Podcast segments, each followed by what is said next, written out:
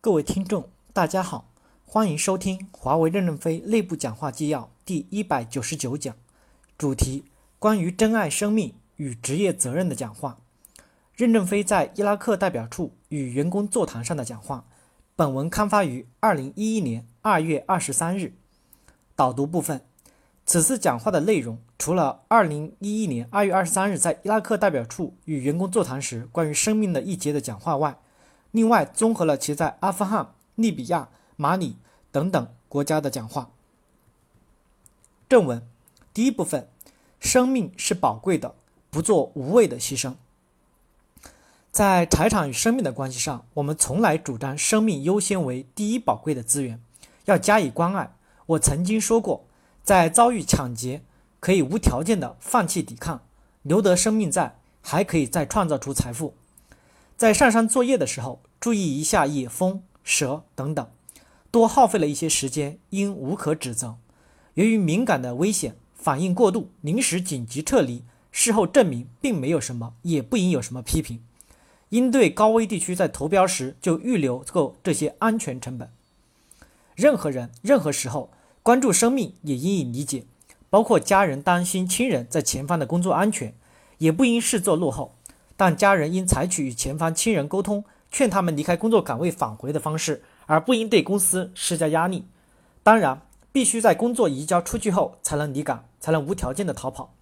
我们从事的职业不允许自由主义，家人不应企图改变公司的决策，一方面影响公司的运行，一方面再给一线的亲人留下了负面的东西。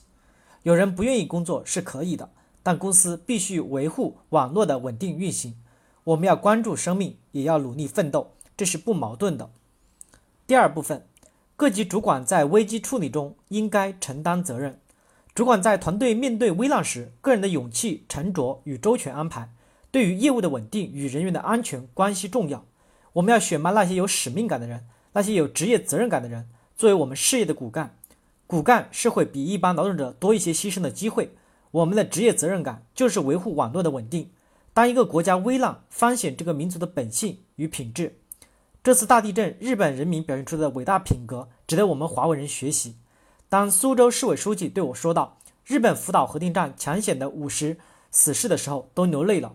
一个国家、一个民族、一个公司，有了这样的儿女，还有什么人间奇迹不能创造的？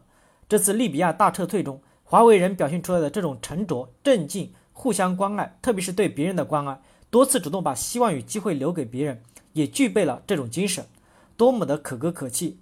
胡厚昆向我汇报的时候说：“只想哭。”对那些坚守在高危地区和在高危高危险地区陪伴亲人的家属，都应获得我们的尊敬。没有他们的牺牲，就没有我们的幸福。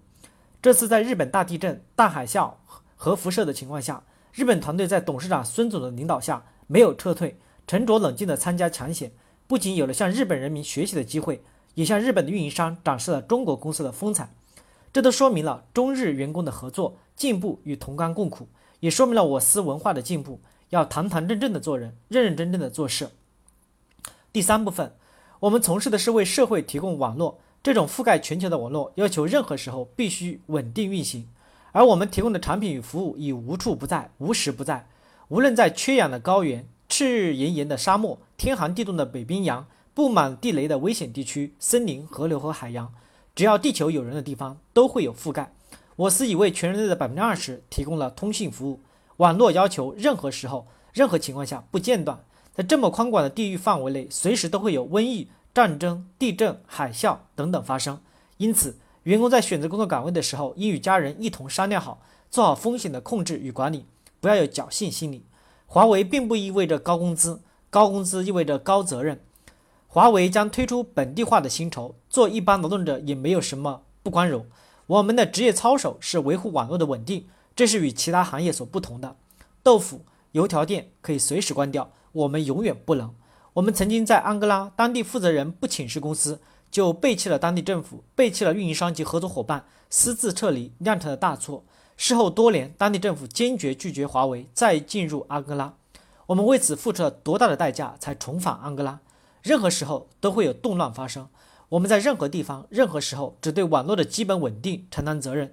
任何地方、任何时候，我们绝不会介入任何国家的政治，放弃网络的稳定，会有更多人的牺牲。日本的五十死士，他们不牺牲，事故的扩大就会有成千上万人的牺牲。任何事业都不是一帆风顺的，布满鲜花的。我们选择的职业是有一定责任的，而且期望当当重要职务的员工责任更加重大。各级部门对员工入职教育的时候，要深刻的讲清这一点。员工表态承诺后，也许在现场临时仍然有心理承受承受不了，对压力大的员工应尽快从一线撤回，一是他们的安全，二是别影响他人。我们所有的干部要如解放战争期间共产党一样，冲锋在前，退却在后，吃苦在前，享受在后。我们的各级骨干应是这样选择。第四部分，任何员工都有追求幸福的权利。不同的人对幸福的理解是不一样的。如果幸福的标准与物质无关，人人都是可以实现的。我们理解小家庭的温暖和理。我们公司也有许多低端的岗位是不流动的，而且我们正准备推出本地化的薪酬。员工在人生选择中可按自己的意愿选择。为什么一定要做鸿雁？在我们本地化薪酬没有这么多岗位满足时。各级主管要理解员工辞职到其他公司工作的要求，别刁难他们，以便他们可以照顾到家庭。以后有本地化岗位了，也可以欢迎他们回来应聘。总之，公司与员工的关系应更加的开放一些。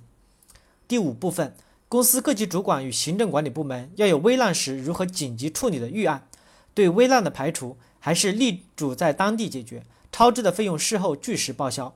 我们已经是跨国公司，中外员工的生命同等重要。不能只关注中方员工，一切为了生命都可以灵活处置。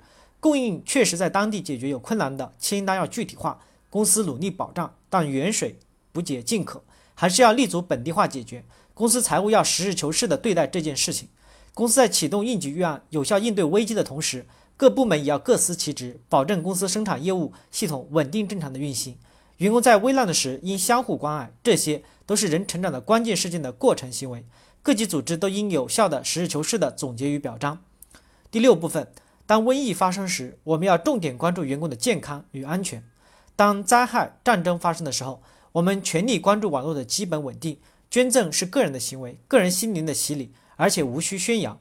我们在任何关键时刻都要抓住事情的关键点，关键时刻不要喧宾夺主。感谢大家的收听。